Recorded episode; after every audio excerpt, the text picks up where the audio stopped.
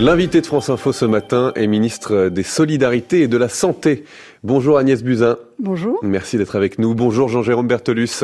Bonjour Agnès Buzyn, bonjour euh, Simon. Alors cet été, la France a connu l'un des épisodes euh, de canicule le plus long depuis le dramatique été 2003. Euh, Est-ce qu'on peut faire déjà un premier bilan avec vous?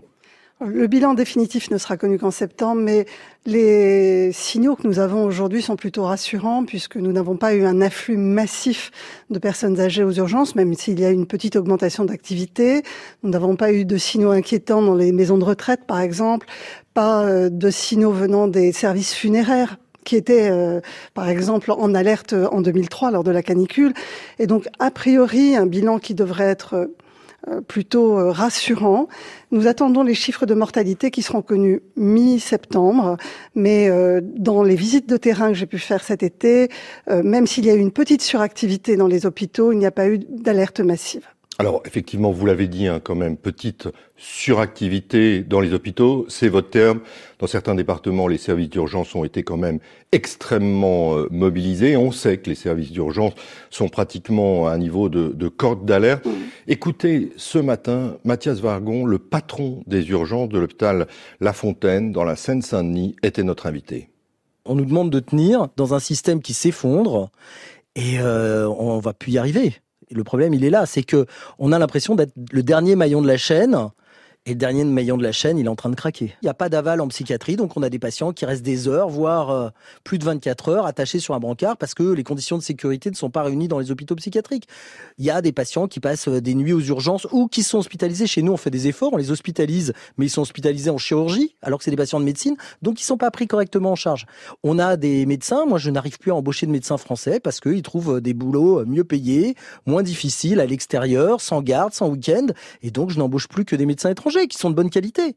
Mais ça veut dire qu'on trouve plus de médecins français. Agnès Buzyn, ça craque, ça craque de partout. Est-ce que les services d'urgence peuvent encore remplir leur mission? Oui, évidemment. Ils le remplissent tous les jours et les Français le savent, mais c'est difficile dans beaucoup d'hôpitaux. Cet été, par exemple, sur les 650 services d'urgence que compte la France, nous avons compté au maximum de la canicule 30 hôpitaux en tension sur 650. Donc on voit bien qu'il y a des services effectivement qui sont en tension.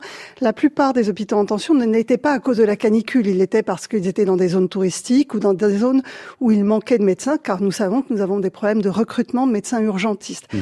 Mais en réalité, euh, le problème est en amont, c'est-à-dire qu'aujourd'hui, euh, nous avons une, euh, un défaut, si vous voulez, d'organisation de la médecine en général, qui fait que effectivement tout le monde aboutit aux urgences, même quand on n'a pas une urgence vitale et qu'on a une pathologie qui pourrait être soignée par un médecin de ville. Et donc c'est cette réorganisation que nous allons mettre en œuvre euh, dès la rentrée, puisque je vais proposer une transformation du système de santé qui vise à moderniser notre système et à mieux l'adapter aux défis de demain. Cette grande réforme du système de santé, notamment les mesures pour l'hôpital, devait être annoncée euh, au printemps. Finalement, vous aviez dit euh, dans les premiers jours de septembre, et puis Emmanuel Macron au Congrès à Versailles a dit ce sera à l'automne. Alors, c'est pour quand? Non, elle n'a jamais dû être annoncée au printemps parce qu'en printemps, nous étions dans la concertation avec des groupes de travail, qui, parce que nous l'avons construite avec les professionnels de santé.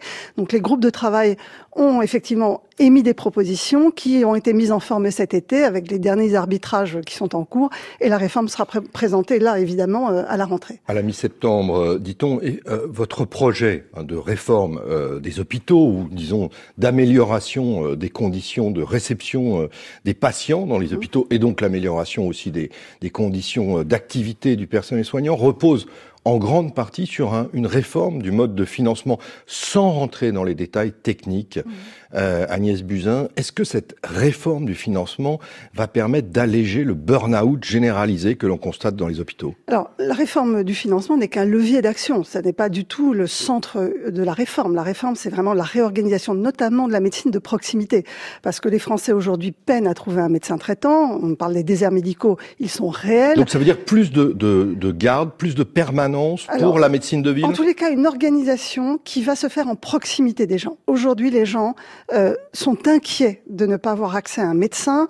Euh, nous avons besoin d'une organisation qui prenne en compte le fait que beaucoup de malades chroniques ont besoin non seulement d'un médecin, mais d'autres professionnels de santé. Donc, c'est des organisations qui vont se faire autour des patients, en proximité des patients pour répondre aux pathologies chroniques qui sont maintenant, euh, qui touchent maintenant 10 millions de Français. 10 millions de Français sont atteints de maladies chroniques, des diabètes, des insuffisances cardiaques. nous allons tout organiser autour de ces pathologies la question, Madame la Ministre, est-ce qu'il faut effectivement plus de gardes, plus de permanents, il y aura de plus de contraintes pour la médecine de ville. Il y aura évidemment une organisation qui permette aux médecins en ville d'être présents. Plus présents qu'aujourd'hui plus qu'aujourd'hui sur les périodes de garde, parce que effectivement, tous nos services d'urgence réceptionnent énormément de malades qui n'ont pas besoin d'aller aux urgences.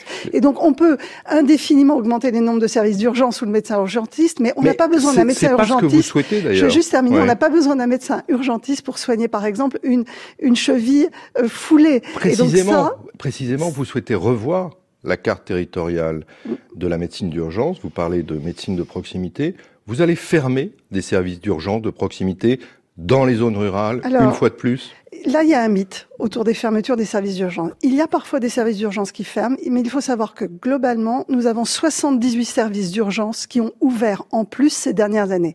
Donc, il peut y avoir des zones rurales où effectivement il n'y a plus d'activité, très peu de services, pas besoin d'un service d'urgence, mais il y a plein de services d'urgence qui ouvrent dans des zones qui sont mieux peuplés. Et donc aujourd'hui, il y a des réorganisations qui sont permanentes, qui ont toujours eu lieu dans notre système de santé. La carte sanitaire, elle évolue en fonction des migrations des populations et c'est normal. Donc il faut arrêter avec ce mythe que nous allons fermer. Moi, je me suis engagée sur une chose. Il n'y aura aucune fermeture d'un hôpital de proximité. Les hôpitaux de proximité vont rester, les, Français en ont besoin. Ils ont besoin d'une offre de service au plus près de chez eux et il n'y aura pas de fermeture d'hôpital. Simplement, comment on fait pour inciter les médecins, euh, les médecins de ville, les médecins généralistes à faire plus d'heures ou en tout cas à faire des gardes, comme le disait Jean-Jérôme, à, à se réorganiser pour euh, désengorger les services d'urgence. Et dans les déserts médicaux Aujourd'hui, on va ça développer passe pas par plus de contraintes aussi dans les déserts médicaux? Donc aujourd'hui, on va organiser un travail en équipe. Aujourd'hui, les médecins sont souvent isolés, trop isolés, et donc effectivement, ils n'ont pas envie euh, d'assurer des gardes tout seuls quand ils sont seuls sur un territoire. Et donc, les, la proposition que nous allons faire, ce sont vraiment des organisations territoriales où des groupes de médecins avec des hôpitaux de proximité pourront être en charge d'une population ou d'un territoire et s'organiseront en fonction. La réforme va être euh, dévoilée à la rentrée et je pense qu'elle répond, elle répond aux constat qui est partagé par l'ensemble des professionnels. Je crois que nous serons mi-septembre. Mi-septembre. Réforme du système de santé très attendue. Mm. Agnès Buzyn, euh, le plan pauvreté, l'est tout autant. On va en parler dans un instant, juste après le tour de l'info à 9h20 avec Agathe Mahuet. Est-il plus compliqué de louer un logement sur Airbnb ou Le Bon Coin euh, quand on porte un nom maghrébin? À en croire la mauvaise expérience de certains internautes, la réponse est oui, des réservations annulées puis revalidées aux mêmes dates, mais cette fois par des personnes euh, avec un patronyme bien français. Le défenseur des droits a été saisi.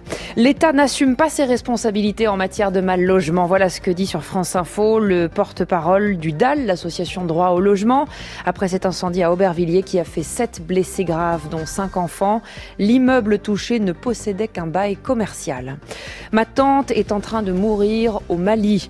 Enlevé par Acmi, le neveu de Sophie Pétronin interpelle l'Elysée sur France Info. Il demande à être reçu par le président Macron. Cela fait plus de 600 jours que cette femme de 75 ans est otage, dernière française détenue dans le monde.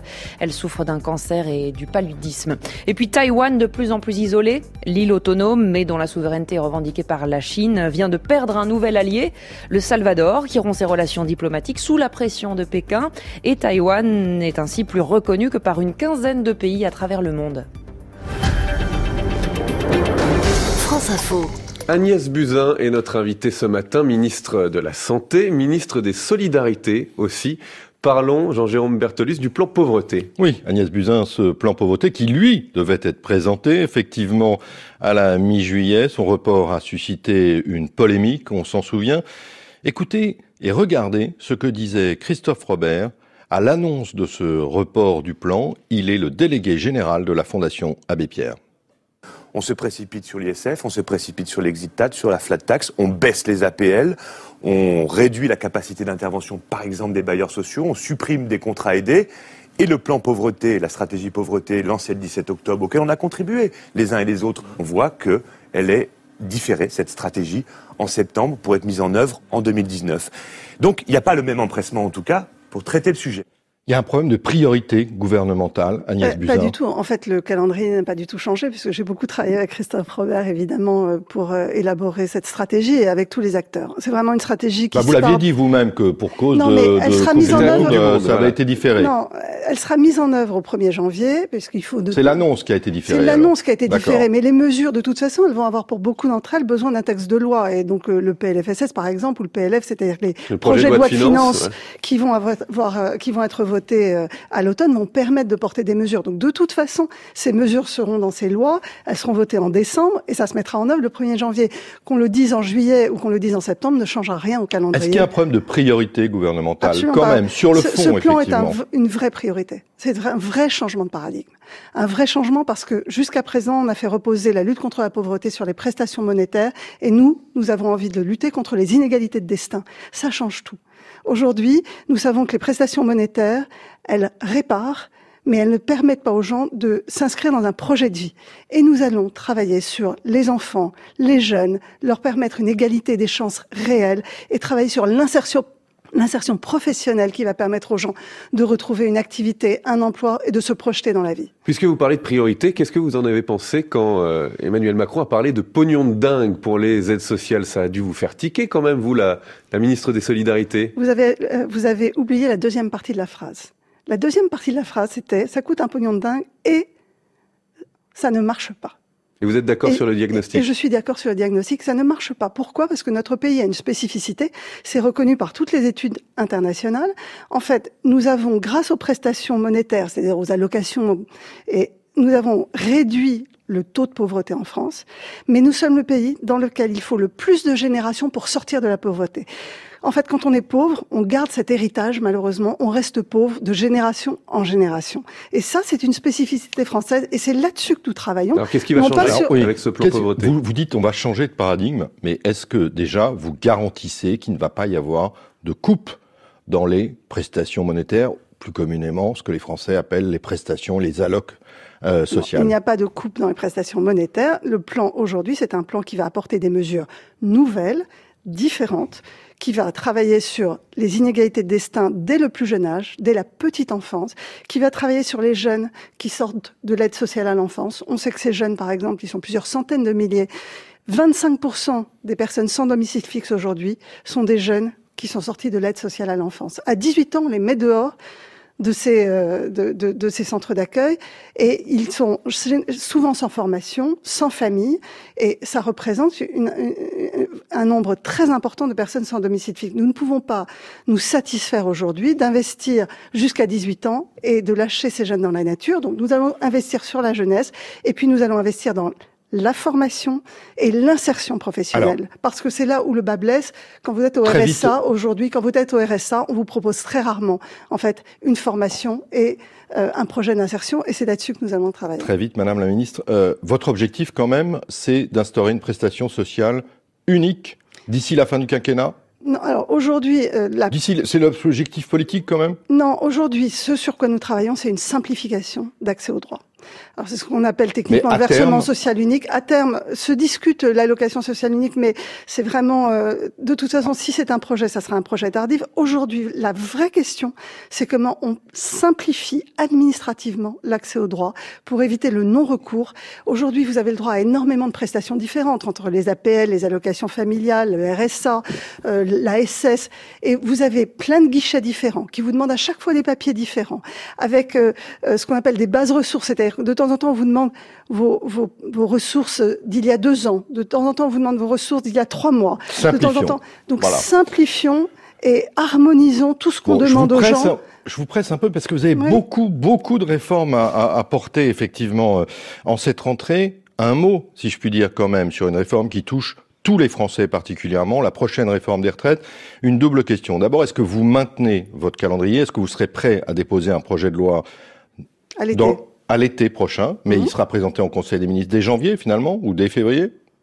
Euh, je ne sais pas quand il sera présenté en Conseil des ministres, ça je n'ai pas encore la date. Mais il sera le- débattu le par les calendrier, députés. Le calendrier, c'est avant l'été 2019. Et sur le fond, maintenant, le président de la République, durant la campagne des élections présidentielles, s'était engagé à ne pas modifier le l'âge de départ à la retraite. Pourtant, le comité d'orientation des retraites, pour aller vite, dit bah, les déficits sont devant nous.